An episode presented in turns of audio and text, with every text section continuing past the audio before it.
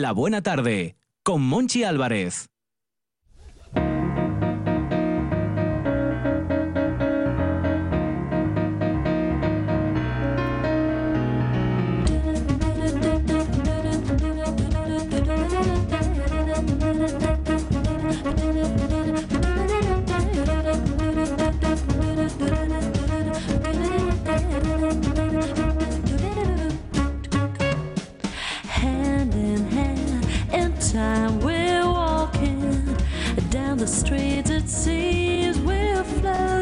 Afrontamos la última hora de la buena tarde. Es que pasa como un suspiro el programa con esta música con aire tropical para hablar con nuestro querido José Manuel Pérez, que es el jardinero fiel de Laderas del Naranco. José Manuel Pérez, ¿qué tal? ¿Qué tal, Monchi? Buenas tardes, jardinero de guardia aquí con vosotros esta buena tarde. Pero nunca fallas, José Manuel. Hay que estar porque las plantas necesitan cuidados todos los días para estar hermosas y frondosas. Y hoy vengo a contaros curiosidades muy, muy interesantes y mm. que yo creo que van a despertar el apetito de las personas que nos están escuchando. Yo no sé si lo sabes, pero este año, el 2021, la FAO, la Organización de las Naciones Unidas para la Alimentación y la Agricultura, designó el 2021 como el año internacional de las frutas y las verduras. Y lo hacía pues con intención de fortalecer los hábitos alimenticios saludables de, las personas. Si yo te hablo de frutas y verduras, seguramente pues que tú pienses pues que son alimentos saludables, pues que aportan los nutrientes que necesitamos para funcionar bien cada día, ¿no? Para tener un desarrollo correcto y que su consumo pues es muy saludable. A lo mejor no son tan sabrosas como ese donus de chocolate que te venden en la panadería. Pues te voy a decir, te voy a decir una cosa. A mí entre ese donus de chocolate, y mira que me gusta el chocolate, y unas fresas, me quedo siempre, siempre, siempre con las fresas. Efectivamente, eso te iba a decir que hay ah. alimentos que bien combinados, bien cocinados, bien presentados y eligiendo el mejor momento del día para disfrutarlos, no tienen nada que envidiar a toda esa bollería industrial. Así que yo hoy quería esta tarde despertar el apetito de las personas que nos están escuchando y como ya hemos hablado de cómo cuidar las plantas, cómo regar, cómo abonar, cómo hacer podas, hemos hablado de flores y de frutas, hoy quería hablar de curiosidades, de cosas interesantes que llamen la atención de los que nos están escuchando y digan, oye, yo voy a acercarme a coger esta fruta para esta cena. Así que si quieres empezamos por una fruta muy de aquí, muy de la tierra, que es la manzana, que todos tenemos seguro muy presentes, pero que seguro que no todo el mundo sabe que las manzanas flotan en el agua. Flotan en el agua, es cierto, las manzanas. Yo recuerdo un juego infantil que había que coger en un balde de agua manzanas con la boca y las manos atadas. Como si estuvieras pescando. Igual. Bueno, pues esto es muy curioso porque seguramente que si te acercas a un yagar cuando están haciendo la sidra, cuando están mallando, al lavar la manzana seguro que ves los duernos en los que se meten las manzanas para revolverlas y quitar un poco el polvillo, la suciedad. Y es muy curioso porque las manzanas se ven flotando en la parte de la superficie y llama mucho la atención y hay mucha gente que esto lo, lo pasa desapercibido. La explicación científicamente es muy sencilla. Esto nos lleva al principio de Arquímedes, en el que nos explicaban que los cuerpos que son menos densos que el agua flotan y los que son más densos por el peso se hunden. Básicamente lo que pasa es que las manzanas dentro de su interior tienen aire, tienen unas celdas entre las células que se rellenan con aire casi en un 25% aproximadamente y hacen que la manzana pues tenga una densidad menor que la del agua y ese es el secreto. Espero que ahora hay alguna persona en su casa que haya cogido una manzana y se la lleve al fregadero a comprobar si esto que contamos es verdad o no. Hmm. Una cosa muy curiosa, también ahora que me comentabas el tema de las fresas, es que la fresa es la única fruta que tiene las semillas en el exterior, las echa hacia afuera. Normalmente cuando partimos una manzana o cuando cogemos otra fruta, las semillas están en el corazón de la fruta, digamos, en la parte más interna, sin embargo, las fresas muchas veces no lo, no lo pensamos, pero todos esos puntitos, todos esos granitos que tienen hacia afuera, que no son de color rojo, que suelen tener un color verdecillo cuando están más tiernas y que van madurando y se van tornando a un color más oscuro, más marronazo, pues ese color es el de la pepita. Y tenemos cientos, cientos de pepitas en cada una de las fresas, cientos de semillas que con paciencia, si cogemos con una pinza y sacamos, podemos llegar a plantar y podemos hacer que crezcan nuevas plantas de fresa. Ah, con la semilla, sacamos la semilla de la fresa y ¿qué hacemos? ¿La secamos bien y luego la plantamos? Eh, efectivamente, si la sacamos, como es una semilla muy pequeñita, probablemente arranquemos un poco de carne de la fresa, entonces eso lo es recomendable secarlo para evitar que se pudra la semilla. La ponemos, por ejemplo, encima de una servilleta de papel absorbente, la dejamos uno o dos días al sol y luego la podemos sembrar. Lo que pasa que las fresas se reproducen muy bien por estolones y es mucho más fácil dejar en una planta de fresa que crezca el estolón, dejar que se agarre en el suelo o en una macetita, como ya habíamos comentado en otro programa y en algún vídeo que tengo por el canal de YouTube, y sacar de ahí una planta de fresa ya entera porque el proceso de la semilla es más largo, pero poder se puede hacer. Y es que estos trucos que nos da la naturaleza son la leche. y hablando de leche, que me lo he traído muy bien ahora, pues eh, me he dicho, oye, algo muy curioso de las frutas que tienen mucha relación con la alimentación y con la leche es el tema del calcio. Si yo a ti te digo que, oye, que necesito calcio para los huesos porque necesito reforzar mi estructura, tú seguramente me dirás, José, pues un buen vaso de leche al desayuno. Eso te aporta calcio. Bueno, pues para los que no les guste la leche, os puedo decir que media taza de higos o una taza de higos tiene la misma cantidad que una taza de leche de calcio. Así que una buena alternativa, una buena alternativa para reforzar nuestra estructura es añadir los higos a nuestra alimentación. Buen truco. Y es que todo esto al final son curiosidades que muchas veces no sabemos o no tenemos presentes. Y luego también con las frutas pasa otra cosa y es que hay hay muchos mitos, hay mucha gente que cree o le cuentan cosas que luego no sabe si es verdad o no y se forman unos mitos que, bueno, que nos, nos hacen desconfiar un poco. Por ejemplo, hay una frase que a mí me suena mucho que dicen por ahí que es el melón por la mañana oro, por la tarde plata y por la noche mata. ¿Tú alguna vez has, cenado melón? Un montón de veces y no me pasa nada. Y no te pasa nada. Sin embargo, hay mucha gente hay mucha gente que dice que el melón por la noche eh, o la sandía que son malos, que son muy indigestos, que provocan eh, muy, muy malas digestiones, que te hacen pasar mala noche. Y esto, pues obviamente, es, un mito. De hecho, tú mismo me lo estás describiendo ahora que dices, yo he cenado un montón de veces y no me pasa nada. Seguro que si preguntamos a los colaboradores apasionados de la cocina del programa, nos van a decir, eso es mentira, eso no te lo creas. Y es que sí es verdad que se comenta o que hay mucho por redes, sobre todo ahora, en perfiles de estos de, dietéticas y de, perfiles saludables que venden mucho humo, que dicen es que tiene gran contenido en agua, entonces eso diluye los jugos gástricos y te provoca una mala digestión. Y la verdad es que es todo lo contrario. El melón es una fruta que no es rica, no es excesivamente rica en carbohidratos, es una fruta muy ligera Además es muy, muy parecido el contenido al de cualquier otra pieza de fruta que te puedes comer sin problemas cualquier noche. Y el aporte de azúcares que tiene pues, un melón es muy parecido al de una manzana.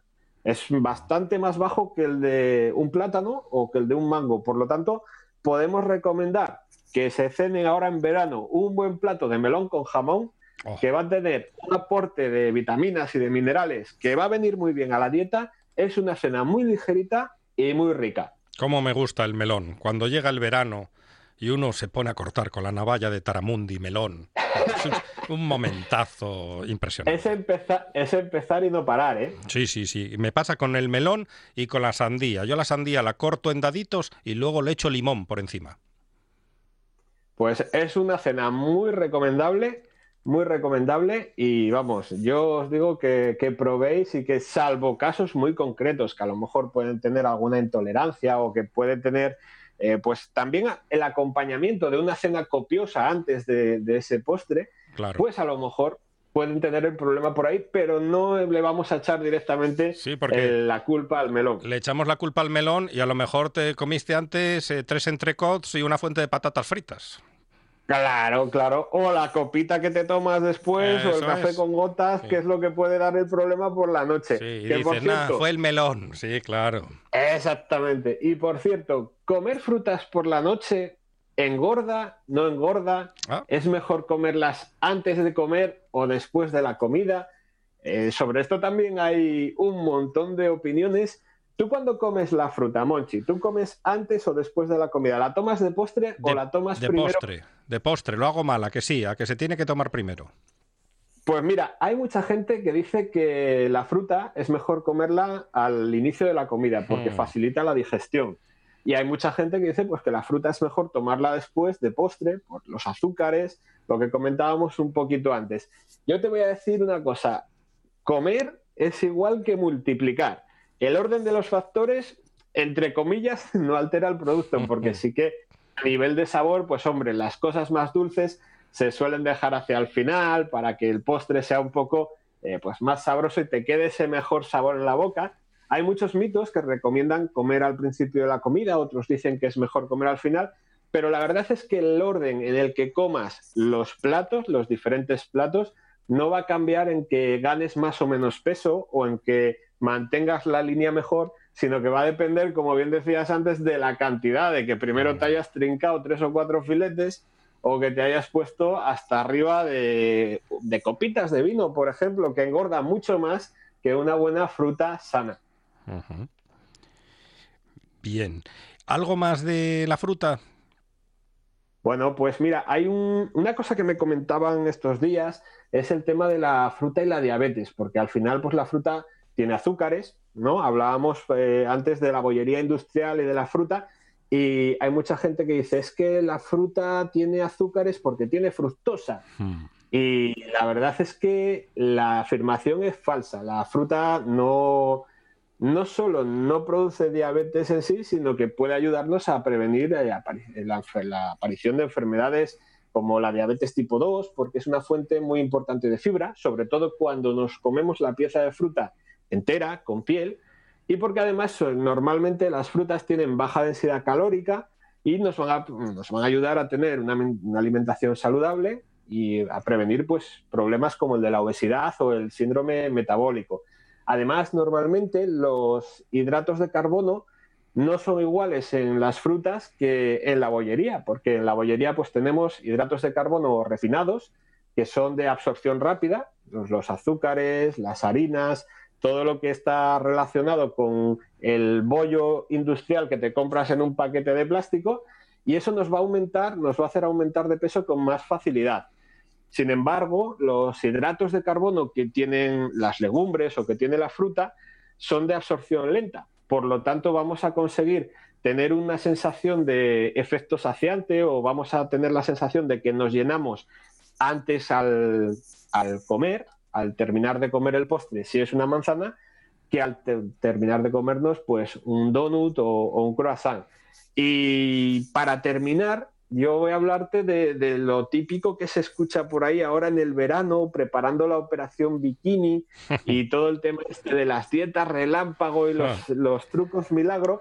¿Y tú has escuchado alguna vez que es buenísimo tomarse un zumo de limón en ayunas? Sí, alguna vez, pero todo lo que lleve milagro me parece a mí que no nos, mm, no nos va a ayudar nada. Es, milagro milagro en, cualquier, en cualquier frase no ayuda, lo tengo clarísimo.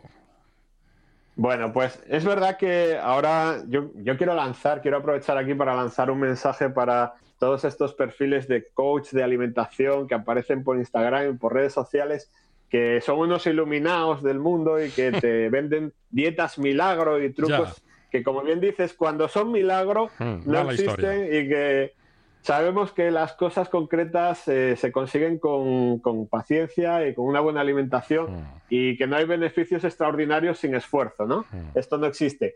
Entonces, la salud sabemos todos que es un cúmulo de actos que vamos llevando a lo largo del día a día, a lo largo de los meses, y que todo lo demás, pues hay que desconfiar o consultarlo con un experto.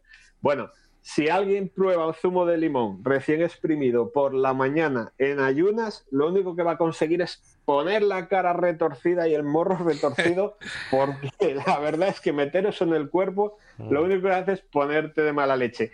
Y hablando de limones y hablando de naranjas, de cítricos, que sabes que me encantan, te voy a contar una curiosidad romántica para despedirme de esta buena tarde. Ah. ¿A ti te suena eso de la media naranja? La media naranja, claro, sí, sí. ¿De quién te suena a ti eso de la media naranja? Bueno, me suena de un concurso presentado por Jesús Puente, pero es algo que se dijo toda la vida. E- esa es su media naranja cuando encuentras la pareja ideal. Efectivamente, esa parte romántica de buscar a esa persona que tiene lo que te complementa. Bueno, pues todo esto también salió del marketing comercial, de intentar vender luego en época de San Valentín. El origen real de la media naranja viene del banquete de Platón, Ah. de una historia que contaba el poeta Aristófanes para complacer a los dioses, al dios Eros, en la que contaba que era una época antigua en la que había seres humanos que en vez de ser como nosotros, hermosos y frondosos, eran esféricos, eran redondos como las naranjas. Tenían la cabeza ovalada y redondeada y tenían dos caras, una opuesta a la otra. Tenían cuatro brazos, cuatro piernas y se desplazaban por el mundo rodando. Y tú me dirás, ¿qué cosas más raras? Ya. Pues efectivamente, Monche, cosas raras que contaban en la antigüedad para complacer a los dioses. Sin Mm. embargo, estos hombres, en una de sus historias, se empezaron a volver vanidosos, porque se creían perfectos. Y como se creían perfectos, se vinieron arriba y decidieron ir al Olimpo a enfrentarse con los dioses. Y allí estaba Zeus, que sacó el rayo y les impuso como castigo el partirse por la mitad y condenarlos de por vida a ser incompletos. Así que desde aquella época, toda la eternidad vagaron por la tierra buscando siempre a la otra mitad. Y de ahí Mm. viene la expresión real o el origen de la expresión de la media naranja. A mí la verdad es que me gusta más la parte romántica de buscar a esa persona que te complete, que te ayude a cultivar tus frutales en la huerta y que se levante por la mañana a dar un paseíto cogidos de la mano, recoger unas naranjas y exprimirse un zumo para desayunar. Cómo me gusta hablar contigo, José Manuel, y escucharte. Aprendo mucho. Por cierto, hoy me acordé de ti porque compré una planta carnívora. Anda, Sí, a ver, a Pues, ver qué tal me funciona. Voy a seguir tus consejos. Ya sabes los cuidados que tienes que darle Mm. y si no lo sabes eh, o te has perdido el programa que contamos, ya sabéis, en la web de la RPA podéis buscarlos y escucharlo en diferido y conocer todos los consejos que tenemos pues para cuidar las plantas de casa y al que también quiera animarse, le animo a visitar mi canal de YouTube, arroba laderas del naranco, y a ver en vídeo pues todos esos consejos que comparto por semana con, con todos los seguidores apasionados de las frutas. José Manuel Pérez, un fuerte abrazo. Un abrazo, Monchi, que pases buena tarde. Una de vinilos al ajillo, dos de micros al cabrales, tres de cables afogados. Oído Cocina. Carlos Novoa se cuela en las mejores cocinas del país Astur. De lunes a viernes, a las 11 de la noche, Oído Cocina con Carlos Novoa. La buena tarde con Monchi Álvarez.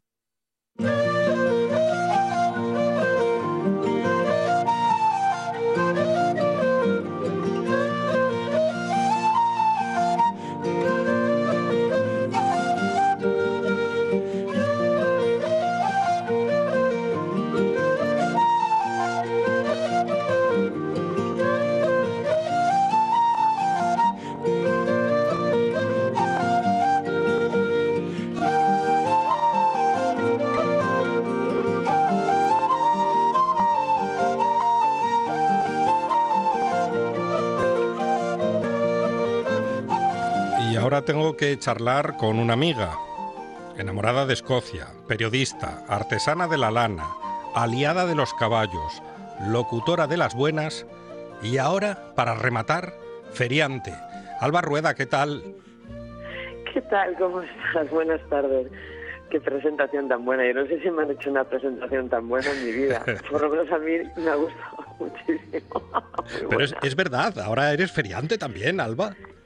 Bueno, esto es como un día que muerda a un niño y ya me llaman el muerde niños. Mm, vamos a ver, no. He sido feriante por dos días. Esta voz de cazallera se debe precisamente a eso, a estar dos días, charla que te charla, eh, muchísimas horas, de prácticamente 11 de la mañana a 10 de la noche, pues charlando, hablando, explicando, contando y así estoy. Estoy que, bueno, me repondré para el fin de semana, espero, porque ahora mismo doy un poco de miedo. Pero bueno, sí, sí, vale, si tú quieres que sea ferianta, a mí me parece que para mí ha sido un descubrimiento. Oye, yo vi, vi fotos de Alba Rueda y se ve cara de disfrutona. Bueno, soy disfrutona por naturaleza, mm. eso sí que es verdad. Yo soy disfrutona desde que nací y creo que además, Monchi, ser disfrutona es algo que me ha salvado en muchas ocasiones de muchos momentos difíciles. Me ha ayudado a sobrellevar muchas situaciones y muchas circunstancias vitales que para otros habrían sido obstáculos insalvables, pero esta necedad que tengo yo por disfrutar de la vida es lo que me ha ayudado muchas veces a, bueno, pues a salir adelante. Entonces, me has visto las fotos y has visto bien, porque la he gozado, pero ¿de qué manera? Además, bueno, vamos a ubicarnos. Estaba en un pueblo Precioso. que yo sé que a ti te gusta especialmente y que además eh, hoy vamos a hablar de él porque es territorio Astur. ¿eh? Sí, sí, sí. En nuestros programas tenemos, tenemos, tenemos, que hablar con las administraciones leonesas y asturianas y Puebla de Lillo tiene que ser eh, territorio Astur. Bueno, hombre, tampoco vamos a quitárselo, pero bueno, como dice mi amigo de la, una unión. Marquitos, del reino asturleonés, Fernando. Se puede compartir. Sí, se puede compartir. Vamos a ver, ya los tenemos acoquinados. Tampoco hace falta quitárselo ya así por la cara. No, no, pero porque si no, si... Que yo estaría encantado de, el otro día lo comentábamos con Carlos Novoa, de estar juntos, Asturias y León. Pero tú, yo, los leoneses, la mayoría de asturianos, lo que no tiene mucho sentido eh, es que León forme parte de la comunidad autónoma con Castilla, porque mm. no tienen nada que ver absolutamente con los castellanos y tienen todo que ver con los asturianos y mm. estamos muy mezclados y vamos y venimos. Gijón es la playa de León o una de las playas principales mm. de León. Eh, Valencia de Don Juan es el secadero principal de los asturianos, igual que Lillo, igual que Boñar. Quiero decir, eh, bueno, te diré, el porcentaje, si tengo que dar un porcentaje, de las personas que pasaron por el mercado tradicional que hubo en Lillo eh, ayer y antes ayer, martes y miércoles 3 y 4, eh, por mayoría, pero con diferencia, eran asturianos. Asturianos. Mm. Superaban a los de León. Quiero decir que, que estamos hablando de, de, poca broma. Tenemos los asturianos mucha casa aquí en León, mucha segunda vivienda, o lo que decimos, mucha familia, y esto es un secadero tradicional nuestro. Yo no se lo quitaría, yo lo compartiría. yo anexionaría y haría el reino asturleonés. Compartir. porque es que si empezamos a quitar Lillo, no, tenemos que es quitar verdad, es verdad. Juan, tenemos que quitar Mancilla de las Mulas, tenemos... Compartir, eh, compartir es vivir. Exactamente, yo soy mucho de compartir, no de quitar. Quitar es malo, no, no. A los nenos hay que enseñarlos desde pequeños que las cosas se comparten. bueno, por los mayorones tenemos sí, que porque, porque mira, si no se les dice de pequeño, luego pasa lo que le pasó a Urdangarín y a Rodrigo Rato, que no se les dijo, y mira lo que, lo que pasa cuando crecen. Puebla de Lilla. cómo se llama? De Lillo, de Lillo. Tienes que hablarme del mercadillo de Puebla de Lillo. Y de Puebla de Lillo también. Mm. Antes quería decirte que tenemos una familia de urracas aquí en casa, en la finca, ¿Ah, y sé que te va a prestar. Las llamamos las urdangarinas, no te digo más. Por el afán que tienen de, bueno, pues de meterse donde nadie las llama, básicamente. Vamos a Puebla de Lillo, venga, va. El caso es que eh, yo tengo amigos en Puebla de Lillo, amigas, y me invitaron porque era su... Habitualmente antes de la pandemia su semana de fiestas. Fíjate que es un pueblo no muy grande, hmm. pero lo dan todo en las fiestas. Ellos celebran, honran y conmemoran a la Virgen de las Nieves que eh, se celebra su día grande hoy, que es día 5. Ah. Entonces, antes de la pandemia lo que hacían era eh, una semana de festejos por todo lo alto y por todo lo grande. Ahora con la pandemia, bueno, pues se ha recortado un poquito, eh, los actos tratan de ser mm, un poquito más recogidos, pero bueno, todo se ha desarrollado hasta fecha de hoy con total normalidad y tranquilidad, con todas las medidas necesarias, el mercado tradicional que estuvimos pues era al aire libre, en la Plaza de Lillo, con lo cual no ha habido en ningún momento aglomeraciones, hemos podido estar tranquilamente los que hemos querido sin mascarilla, los que le han cogido esta afición tan marciana a la mascarilla, que duermen hasta con ella, pues han podido ir con mascarilla a todas partes sin problema. Pero los demás hemos podido respirar un poco de aire puro, que nos ha venido además muy bien. Mira, Puebla de Lillo, indagando un poco con Carlos López, que es un chico muy joven que me ha sorprendido mucho, porque es el organizador de los festejos y con el que, bueno, a través de mis amigas contacté porque me invitaron a ir a Lillo y a que pusiese un puesto y mostrase lo que yo hago con lana y con mis manos y también a que llevase a mi de Caboni y estuviese hilando, que es lo que hice, hilar, cardar, bueno, una prestosada. Pero Carlos López, como te digo, que es un chico muy joven y muy entregado a, su pueblo, bueno, pues eh, él fue el que mm, el que me, habló un poco de, de, Puebla de Lillo, ¿no? Para que yo pudiera contarlo hoy.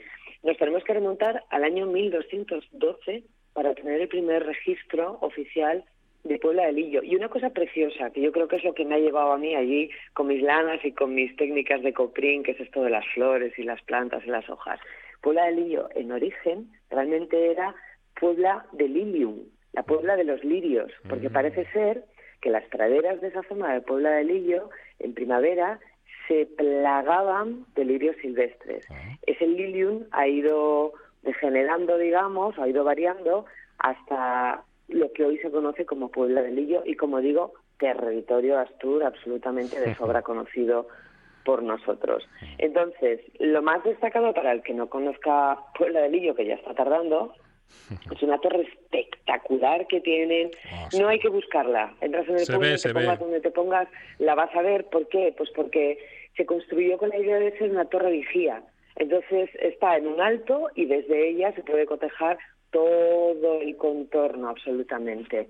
Estaba eh, la foto que he puesto en mi Facebook para ilustrar la charla de hoy, precisamente es la torre porque estaba especialmente bonita. Estaba rodeada de 14 pendones y bueno, pues para ser una torre medieval, imagínate, ¿no? Era todo un espectáculo. Además hacía viento, ayer especialmente, y estaban aquellos pendones luciendo y engalanando la torre, que era una maravilla verlos. Así que me acerqué hasta la torre y bueno, pues le hice una foto y es espectacular. Para el que no sepa lo que es un pendón, que aquí en León se conoce mucho, los pendones son las antiguas banderas, pero cuando decimos banderas estamos hablando de, bueno, pues a lo mejor un mástil de 14 metros, estamos hablando de unas banderas que, bueno, pues pueden pesar tranquilamente solamente el mástil 30 kilos, y es algo que los leoneses llevan a gala y a orgullo, pasean y exhiben en todas las fiestas.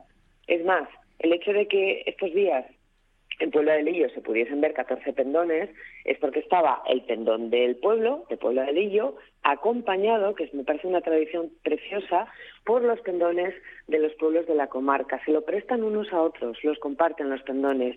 Y es más, hay un día señalado en el que se juntan todas las personas que saben bailar esos pendones y hacen un desfile y te aseguro, Monchi, que ayer Carlos López fue el encargado de hacer una pequeña exhibición en la plaza donde estaba el mercado tradicional, él solo bailando el pendón de Puebla de Lillo y nos puso a todos a carne de gallina, porque, a ver cómo lo explico, lo que hacen es como sujetarlo en el cinturón, del cinturón cuelga como una sujeción, el cinturón de cuero, y ahí es donde se coloca el mástil del pendón. Tira para arriba 14 metros, a eso añádele un trapo de unas telas, bueno, tipo terciopelo, es decir, telas nada ligeras, y eh, mantén eso en equilibrio, siempre mirando hacia arriba, con lo que supone el peso para la espalda y la incomodidad para el cuello, y además, al mismo tiempo, cógete unas castañuelas y toca las castañuelas sin que se te caiga el pendón. Impresionante. Fue un verdadero espectáculo, sobre todo porque ayer soplaba bastante viento y lo dificultaba muchísimo pues Carlos demostró que a pesar de su juventud, desde luego que es ya todo un experto bailando los pendones. Así que, bueno, yo creo que todo esto lo conocen muy bien los, los asturianos porque eh, viniendo a Valencia Don Juan, viniendo a Lillo, viniendo a Mansilla, mm. seguro, seguro, seguro que han visto bailar pendones y desfilar pendones, que es algo tipiquísimo. Y si no lo han visto, están tardando porque de verdad que merece la pena y, es espectacular. Yo lo llegué a ver en Gijón, en la fiesta de la Casa de León en Gijón aquí. ¿Y qué te pareció? Oh, algo impresionante. Es como viajar por un momento a, la época medieval. Totalmente, mm. totalmente. Claro, el baile del pendón de ayer tenía también mucho contexto porque el mercado, bueno, se llamaba mercado tradicional, mercado medieval, y Carlos iba vestido de caballero antiguo, había muchas damas también vestidas de época medieval.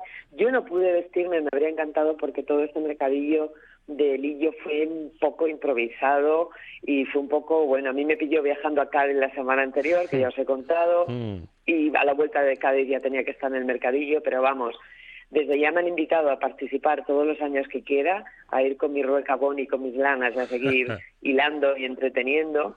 Y desde luego que lo voy a hacer, pero el año que viene palabrita que yo me he visto de medieval, porque a mí si algo me gusta en esta vida, por ser disfrutona precisamente, es un disfraz y es vestirme de época o de lo que sea. Eso no me lo pierdo yo por nada del mundo. Y mira, Monchi, tengo que contarte una cosa. Hubo algo que me gustó y que me prestó especialmente. Y es que en cuanto tú pones cara al público, una persona, en este caso una mujer como yo, mm. a hilar en una rueca o a hilar con un uso, fuso, como lo llamamos en asturiano. Y la rueca es la rueda de hilar, que hay bastante equívoco con esta terminología porque se confunde lo antiguo con lo moderno. En cuanto sacas un cesto con una lana negra merina, que es lo que yo llevé, en cuanto pones en otro cesto al lado unas cardas, alguna moderna, otras antiguas de colección que tengo, en cuanto a la gente ve la lana, no te puedes imaginar en estos dos días la cantidad de historias, de memorias y de recuerdos que han compartido conmigo. Yo te digo que de la experiencia de estos dos días, aparte que he vendido un montón de cosas, que esto no me lo esperaba yo y estoy muy contenta, pero eso para mí es lo de menos. Lo demás es la cantidad de historias, de memorias y de recuerdos que me llevo. Ha habido eh, señoras que han llevado a las abuelas, y estoy hablando de señoras ya de cierta edad, con abuelas muy mayores que iban a lo mejor ayudadas entre dos personas al puesto que teníamos en el mercadillo para que vieran a la hilandera, para que vieran las cargas, para que vieran los usos, para que vieran la lana. Y no te puedes imaginar la emoción que fue para mí ver a esas mujeres mayores tan emocionadas porque les venía a la memoria y me empezaban a contar pues como en su casa tejían los calcetines, se hacían la ropa, se hacían jerseys, de cómo se hilaba, de cómo se juntaban para lo que en Asturias llamamos filar, el filandón, de cómo se tejía después, cómo tocaban la lana y cómo se emocionaban con las distintas lanas que había llevado. Y, y la verdad es que yo de esos dos días, si tengo que quedarme con, con algún momento, me quedo con cualquiera de esos momentos. Decirte también que por Lillo y por ese mercadillo, al estar en agosto, que en un periodo de vacaciones, bueno, pues no solamente había asturianos y leoneses, por supuesto, pero es que he hablado con madrileños, con extremeños, con gallegos. Todos eh, han tenido algún recuerdo y alguna emoción relacionada con la lana. Y eso para mí, que soy una enamorada de la lana, para mí eso no tiene precio. Para mí eso ha sido de verdad impagable poder compartir esos momentos y poder despertar esas emociones y esos recuerdos. La verdad es que ha sido de verdad emocionante, Conchi. Hmm. Escuchar a Alba Rueda en RPA también es un regalo. Disfrutona, un beso enorme. Otro para ti muy grande. Un programa de viajes, turismo, aventura e historia lleno de contenidos didácticos con los que aprender y divertirse. Un escaparate turístico donde se incluyen información sobre casas rurales, hoteles, gastronomía, turismo de aventura, senderismo, festivales. Voy a volver a salir y quiero que me aplaudáis como si fuera yo que sé. Un buen día para viajar. Un programa de apoyo al sector turístico de Asturias. De lunes a viernes a las 9 de la mañana y también sábados y domingos a las 10 de la mañana. Estás sintiendo, estás sintiendo RPA, la radio del Principado de Asturias. La Nuesa. La Buena Tarde, con Monchi Álvarez.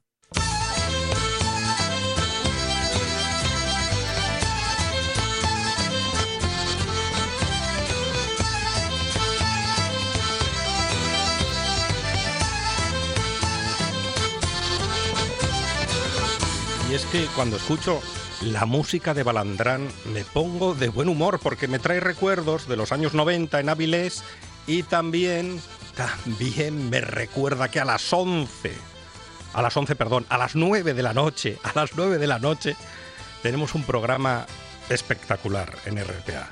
Dirigido, conducido por la voz de la noche. Marcos Vega. Marcos, que ya quería terminar el programa antes de empezarlo contigo. ¿Qué tal, Monchi? ¿Cómo estáis, compañeros? Sí, de 9 a 11. De 9 a 11. De 9 a 11. Eh, es que la noche nos confunde, ya sabes. No, no, no pasa nada. Eso, no pasa eso nada. lo Yo- yo decía, me confundo. lo decía un Sí. filósofo cubano, ¿no? Lo de la noche nos sí, confunde. de los 90 también, ¿no? De, o de los 2000, Sí, ya sí, no sí, sí. Pero bueno, no te preocupes porque me confundo. Yo llevo 10 años haciéndolo casi. Oye, pero me, me gusta mucho vuestra sintonía, Balandrán. Sí, ¿verdad? Pues mira, eh, es una canción que, que también eh, a mí me, me, me enseñó mi madre, fíjate, eh, la, Mm. la conexión así también tan intensa, yo la, la elegí ahora eh, con el con el cambio que, que, que tuvimos en esta casa el- desde el 1 de febrero de este año, porque mm, porque me parecía también, bueno, muy adecuada con el tono así también eh, de folk que tenía un poco la identidad sonora corporativa de, de, de, de RPA, la nueva identidad de RPA, y, y- y es una canción que efectivamente, como dices, eh, es un grupo que en los 90 sonó mucho, que hizo muy buena música. Mm. Este disco es una auténtica joya. Y yo recuerdo que esta canción me la descubrió mi, mi madre y la puse muchísimo, de muy joven. ¿eh? Yo Mm. tenía 11, 12 años, una cosa así, y estaba sonando esto en casa constantemente, casi en bucle, porque es una canción que, que lo tiene todo. Tiene épica, tiene, tiene ritmo, tiene energía, tiene también, eh, eh, eh, pues eso, casi eh, nos, nos evoca al pasado también de Asturias y, y- y es muy, muy bonita, muy bonita. Épica. Se llama Reel o algo así. Sí, épica y energía como el programa, noche tras noche. Uno Claro de los, sí, uno claro de los sí. veteranos de RPA. Sí, sí, bueno, ya sabes, sí, sí, nosotros y yo creo que después de los informativos y los deportes, el primer programa que de los que quedan eh, está, fuimos nosotros. fuimos nosotros. noche. Y aquí seguimos, y aquí seguimos, a pesar de todo, seguimos. Y para Y a seguir. pesar de estos, de estos años y estos meses duros que estamos viviendo, eh, resistimos. No es fácil, ¿eh? No es fácil. Fíjate la de cosas, bueno, tú lo sabes también, la de cosas que hemos pasado, ¿eh? La de recortes, hemos pasado pandemias, hemos Mm. pasado eh, eh, meses trabajando sin cobrar, hemos pasado Mm. muchas cosas, muchas cosas. Lo que decía Cela, el que Pero- resiste gana. Sí, sí, sí, debe ser eso, debe ser eso, sí. ¿Qué tenemos esta Pero noche? bueno, Pues mira, esta noche, pues de nuevo una noche más para, para acompañar fundamentalmente, ¿no? Ya sabes que es un poco la, nuestra seña de identidad y nuestro, nuestra primera intención es hacerle compañía, que, que, que ningún asturiano se sienta solo, que el que se sienta solo será porque quiera, porque eh, nosotros les hacemos compañía al que, al que quiera y al que quiera conectar con esta casa, con RPA, y, y también intentar resumir un poco, hacer balance de- del día, ¿no? Y, contar lo que ha sucedido e intentar analizarlo. Vamos a empezar con la foto del día que nos acerca nuestro fo- fotoperiodista de cabecera, José Vamos a conectar con Isabel Ruiz de la Peña, la historiadora de nuestra universidad, que acaba de presentar la guía del románico de Villaviciosa y que también quiere aprovechar y está aprovechando estos días para reivindicar el, el románico asturiano, porque mm, eh, es verdad y, y- también, por supuesto, y aquí reivindicamos que hay que proteger, cuidar nuestro prerrománico, pero a veces olvidamos ¿no? el, el románico y tenemos también grandes monumentos y grandes eh, eh, eh, citas de- del románico asturiano que hoy Isabel Ruiz de la Peña nos va a recordar. Con ella llegaremos hasta hasta el tiempo de mirar las estrellas. Isaías Gonzalo, claro, en este mes de agosto, imaginaos, las estrellas, pues la lluvia de estrellas, las perseidas famosas. Mm. Eh, es una cita anual, ¿no? Eh, y eh, pues Isaías nos va a contar dónde, cómo, cuándo, por qué, dónde hay que verla, cuándo se ve mejor, en qué noches, dónde hay que irse, eh, si abren o no abren el, el telescopio y el observatorio de Deva, bueno, todo lo vinculado con, con, con la gran lluvia de estrellas no por intensidad, porque hay otras lluvias, ya sabéis, más intensas, pero sí porque suele ser la que mejor tiempo hace y en la que más presta pues estar tranquilamente una noche hasta la madrugada, tranquilamente porque hace calorín, eh, esperemos que llegue el calor algún día a las noches, bueno, mira, hoy por lo menos ha salido el sol, y se puede ver con más comodidad esa, esa lluvia de estrellas. Eh, y nada, luego abrimos nuestra tertulia, Consejo de Actualidad, con Luis Laria, con Agustina Farren, con Carlos Fernández Llaneza. Vamos a hablar de, de muchas cuestiones, pero fundamentalmente de todas las cosas que poco a poco va arrojando la pandemia, porque son muchas. Eh, está el aspecto jurídico, ¿no? que, del que se ocupará Farren, por supuesto, pero del que también nos preguntaremos si, por ejemplo, ya nos podemos olvidar de cierres perimetrales, de toques de queda, eh, en el contexto jurídico en el que nos encontramos, ¿no? y, el día en el que eh, nuestro consejero de, de salud, pues ha dicho de sanidad, pues ha dicho que, que, le recomendaron los servicios jurídicos al gobierno no recurrir al Supremo esa decisión del TSJ de no autorizar la petición de, implantar un toque de queda.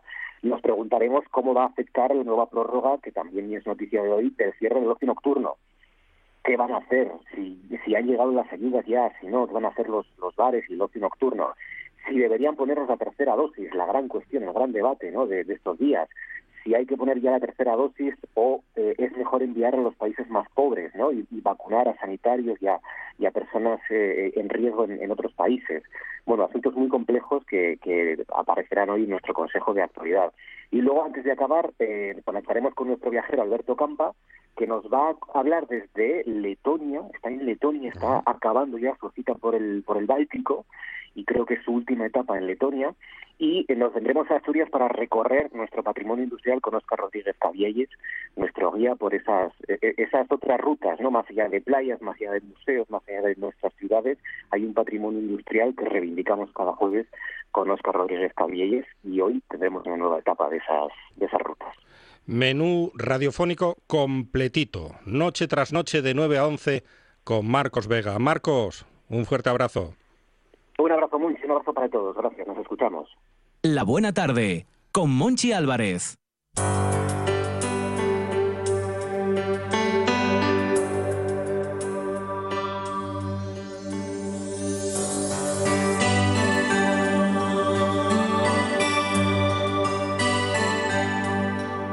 Si bastas en un par de canciones para que desde el cielo nos llovieran antiguos amores que una noche se fueron. Puede pasar, puede pasar. Hasta el desierto se puede llenar con el agua del mar. Si bastasen dos simples canciones para unirnos a todos. Yo podría cantarlas tan fuerte que me oyeran los sordos. Puede ocurrir, puede ocurrir. Hasta los muros que nunca pensamos se pueden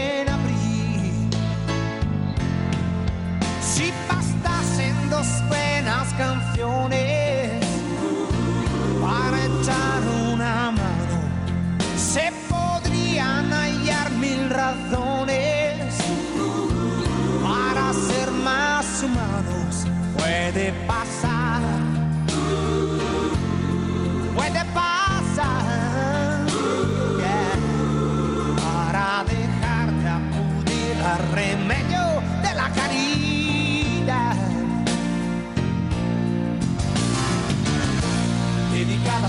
los que están abandonados. Que por algo Ramasotti se llamaba Eros. Dedicatorias en la buena tarde. ¡Ay, qué, qué emoción! ¡Ay, qué momentos vividos en otra época! Lucía Fernández, ¿qué tal? ¿Qué intensidad tenía Eros, por favor? Vaya intensidad. No, es, canciones ¿Cómo es? ¿Canciones dedicadas? no. Eh, dedicados para Dedicados. Oiga, no me critique a Eros. No, no, este, no. Este es un temazo. Sí, sí, es un temazo, es un temazo. Tenemos canciones Ahora dedicadas. Ahora todo se le llama temazo, pero sí. es repugnante. No, sí, repugnante, por Dios. Canciones dedicadas eh, a familia, amigos, a rupturas. A, rupturas, como debería pasar, sí, debería hacerse un poco más. Ese, es mi bando, yo lo haría con, con exparejas. de verdad, el lado romántico, ¿dónde queda no, No, no existe ya. Pero bueno, vamos allá. Dedicatorias musicales en esta buena tarde. Empezamos con Alejandro. Lo, dice resignada. No, no, no, no, para nada. Sí, es muy bonito y además son todo canciones maravillosas las que vamos a poner ahora. Y esto es totalmente en serio. Mm. Alejandro desde Mieres le dedica Me olvide de vivir de Julio Iglesias a Francisco, a su padre. Otro temazo.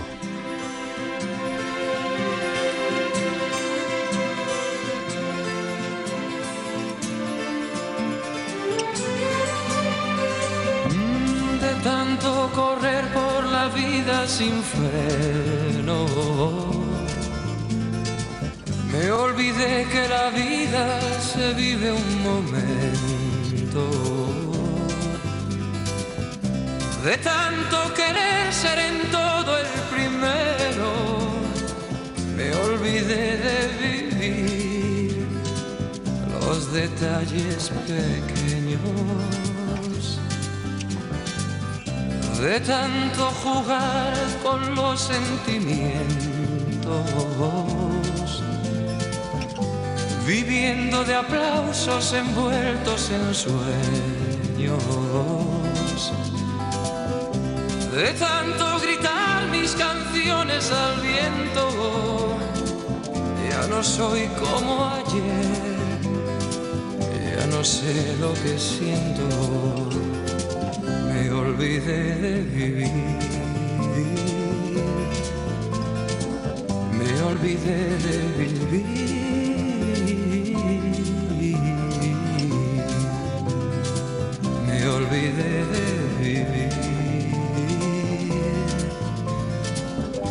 Olvidé de vivir.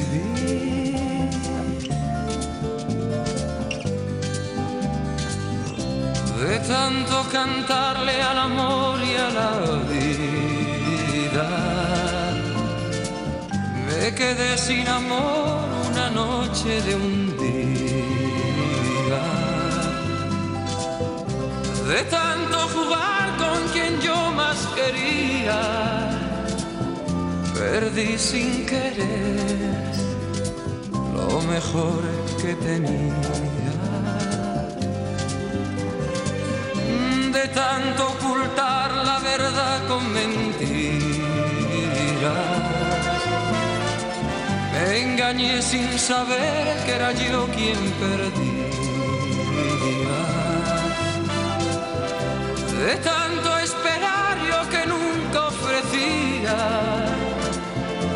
me toca llorar.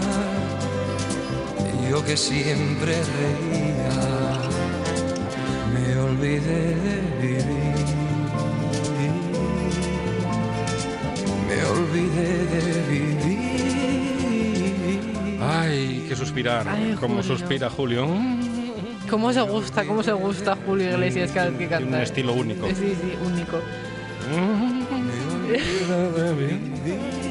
Me encanta la frase de tanto jugar con lo que más yo quería. Eh, Era, un- Julio, era un Julio, gato, por era un gato. ¿Quieres descubrir más? ¿Descubrimos más? Sí, por favor. Vamos a salir de Es aquí, un ¿no? gran momento. Rosa María desde Avilés le dedica a su amiga Silvia por una boda que nunca van a olvidar. Le dedica Torero de Chayanne. Torero.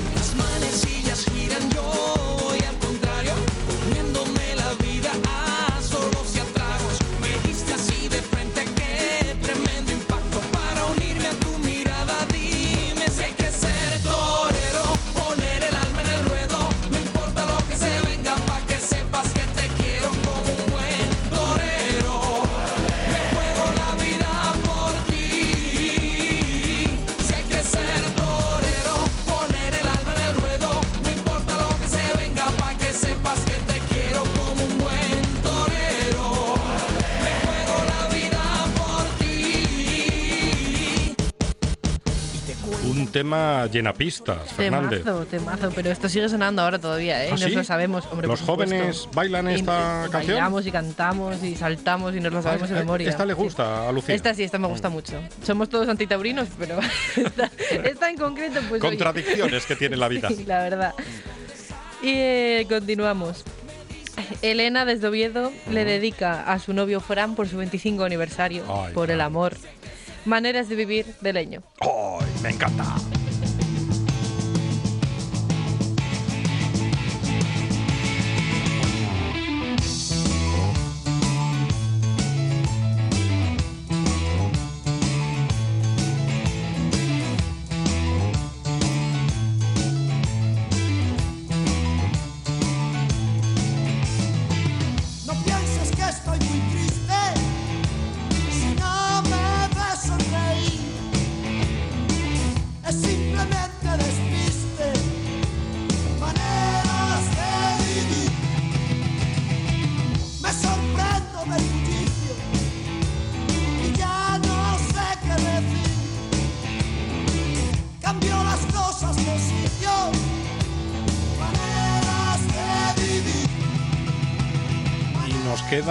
Una última canción. Una muy rápida.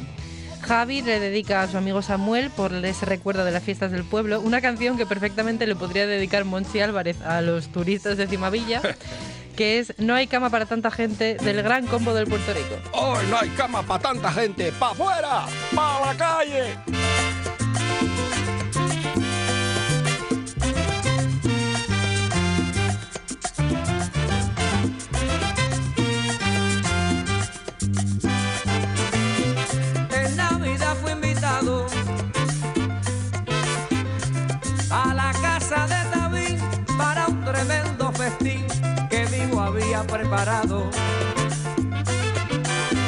Allí llegó Pérez Prado, oiga, los guaracheros de Oriente. Déjela, déjela, reigada. Finaliza aquí y ahora. La buena tarde fresh, con un equipo de mantenimiento de lujo. Quique Reigada, Arancha Nieto, que vuelve mañana, tranquilo todo el mundo. Y Lucía Fernández, por supuesto, y el que les habla, Monchi Álvarez. Y recuerden, recuerden que sin ustedes, la buena tarde no tendría sentido. ¡Chao! Hasta mañana. ¡Para la calle!